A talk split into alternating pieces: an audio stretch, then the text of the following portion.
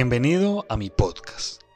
El día de hoy desempolvaremos un archivo que está en ese baúl de los recuerdos de lo paranormal. Y este podcast es muy importante porque del programa que vamos a hablar hoy marcó mis inicios en el mundo paranormal. Y además fue uno de los pilares para la creación de este podcast. El día de hoy hablaremos del caso de Clarita, una oyente del programa de radio mexicano que está enfocado a los temas paranormales. Estamos hablando de la mano peluda. Este programa nace el 13 de agosto de 1995. En ese momento fue conducido por Mario Córdoba. Sin embargo, alcanzó su popularidad entre 1999 y los 2000, cuando fue conducido por Juan Ramón Sáenz, quien fue el locutor que recaudó las historias más asombrosas de este programa. En el año 2010 volvería Rubén García y en enero del 2018, hasta la actualidad, es conducido por Gina Aviles y Nacho Muñoz.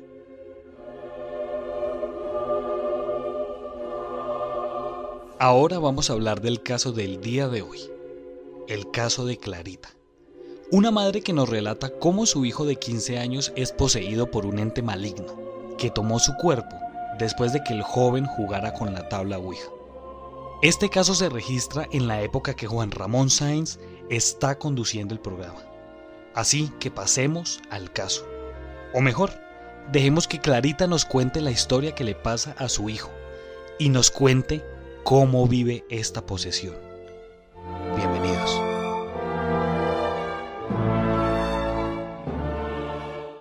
En esta ocasión escucharemos un relato que también es clásico de la mano peluda, el caso de Clarita una madre de familia que tuvo que ser testigo de la transformación que sufrió su hijo después de jugar con la Ouija.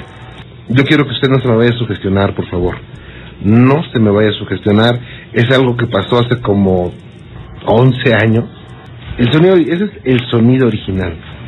Le repito, carece de la calidad a la que la tenemos, nos tenemos acostumbrados, pero se entiende bien. Vamos a escucharlo.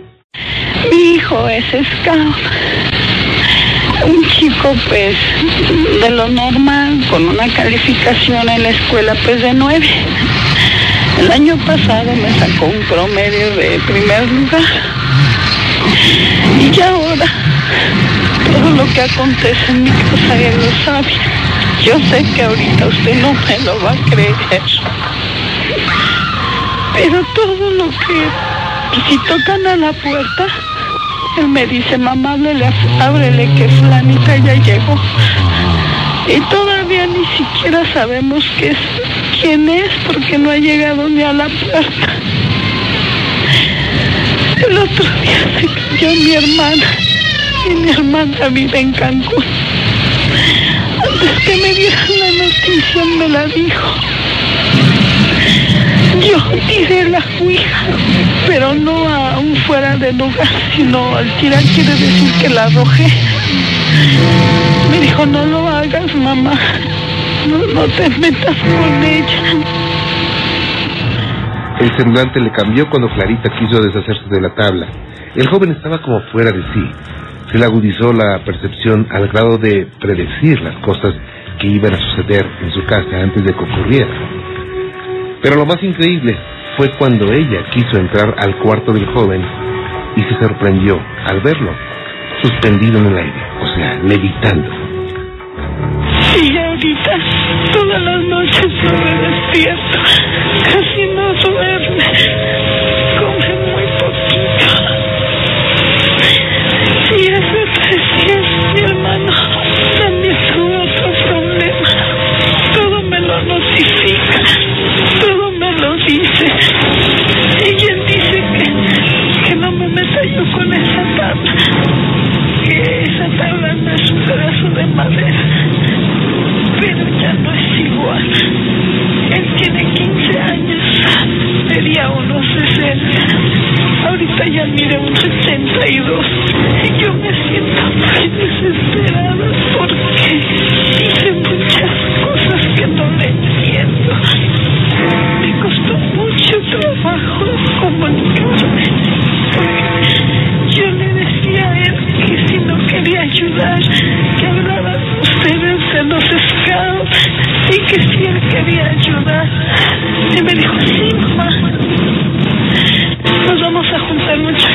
vamos a ayudar. Tú no te preocupes, ya duérmete. Y ahorita que me asomé no me lo va a creer. Está levitando. Los ojos casi se le salen de su órbita al ver que su hijo estaba levitando unos 50 centímetros sobre su cama. Ella reconoce que no es fácil que le crean y hasta los sacerdotes la tomaron por loca. También buscó ayuda con personas que supuestamente manejan energías, pero el resultado siempre fue el mismo. Por favor, si hay alguien que me pueda decir a dónde acudir. Él está acostado y está levantado medio metro de su cama. Sé que no me lo cree. Yo sé que nadie me lo cree. Solamente yo que vivo con él. Y que lo estoy viendo. Y no sabe usted ni los nervios que se sienten. No sabe uno si correr, si rezar. Yo ya no sé qué hacer. Fui con un sacerdote y no me hicieron caso. Dicen que esas son tonterías. Una señora me ayudó que, que, que espíritus, que no sé qué. Le repito, el año pasado no bajado en sus calificaciones. Al contrario, ha agudizado más su, su inteligencia. Es más, este, lo que me tiene impresionado es ahorita.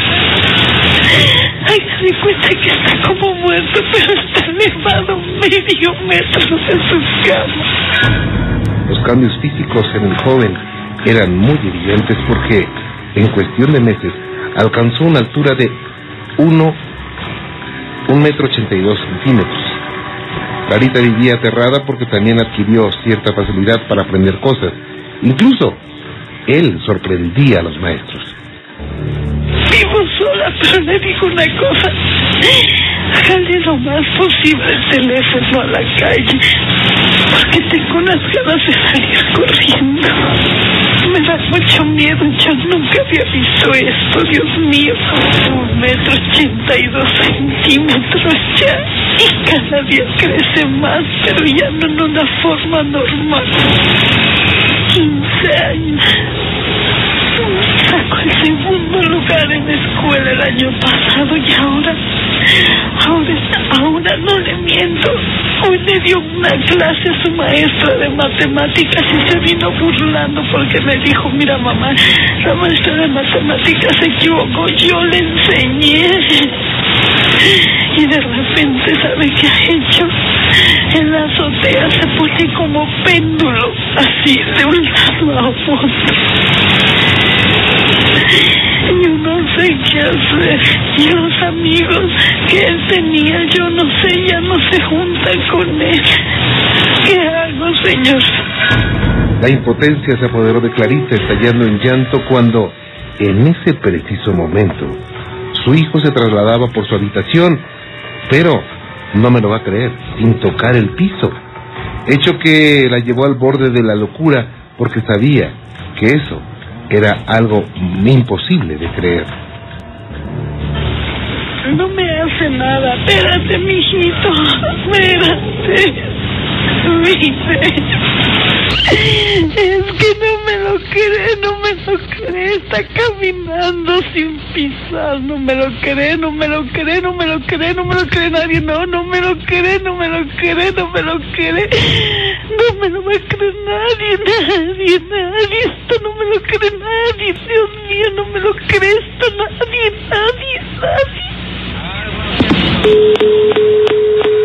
Y bueno, pues ahí se cortó la llamada. Se quedó la situación así. En ese momento, en ese tiempo no teníamos los teléfonos. Digo, no, no, no, pedíamos el número telefónico y no pudimos llamarle. Se pidió que se volviera a comunicar y jamás lo hizo. Y bueno, pues todo este asunto de Clarita tiene mucha lógica, mucha, mucha lógica. Cuando una persona tiene una posesión demoníaca, eh, pueden ocurrir muchas cosas, no siempre es igual, eh, tienen diferentes comportamientos. Y siempre esperamos, digo, siempre las personas esperan que, que sea como la película El Exorcista, no necesariamente, pero el hecho de meditar, el hecho de conocer cosas que antes no sabía, el hecho de crecer, me refiero que en poco tiempo crezca centímetros, es, lo convierte en una, una posesión muy especial. Y este, bueno, fue un caso muy impresionante, le repito, no se me sugestione, es uno de los clásicos de oro, de la mano peluda, y no se me sugestione, no sabemos nada de Clarita. Si de casualidad, si de casualidad Clarita nos estuviera escuchando en este momento, ¿cómo nos gustaría que nos llamara y que nos dijera qué pasó con una situación tan, tan impresionante como la que nos narró? Después de escuchar este caso, aún me cuesta creer que esta clase de posesiones sean posibles. Y pienso que la tabla Ouija no es más que un trozo de madera aliado con la superstición y los nervios de quien la maneja.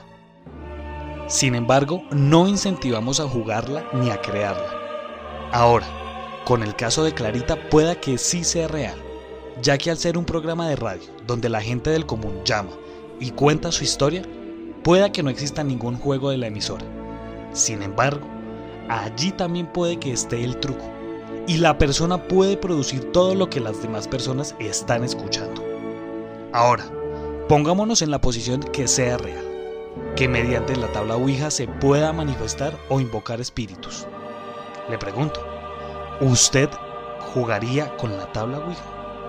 Si la respuesta es sí, pues déjeme decirle que yo no creo en la tabla Ouija. Pero sí creo que un espíritu puede tomar como posesión un cuerpo. Tengo un pequeño relato de eso. Y creo que solo con el hecho de preguntar al aire, ¿hay alguien aquí? Pueda que tengamos respuesta de algo o de alguien. Y usted que me escucha, inténtelo. Cuando su casa esté sola y cuando todo esté en silencio, pregunte, ¿hay alguien aquí? Y quizás obtenga alguna respuesta del más allá. Igual, si usted no tiene un tablero Ouija, lo invito a que escuche el podcast número 17 y número 38. Allí tenemos un par de rituales que pueden hacer para obtener respuesta del más allá.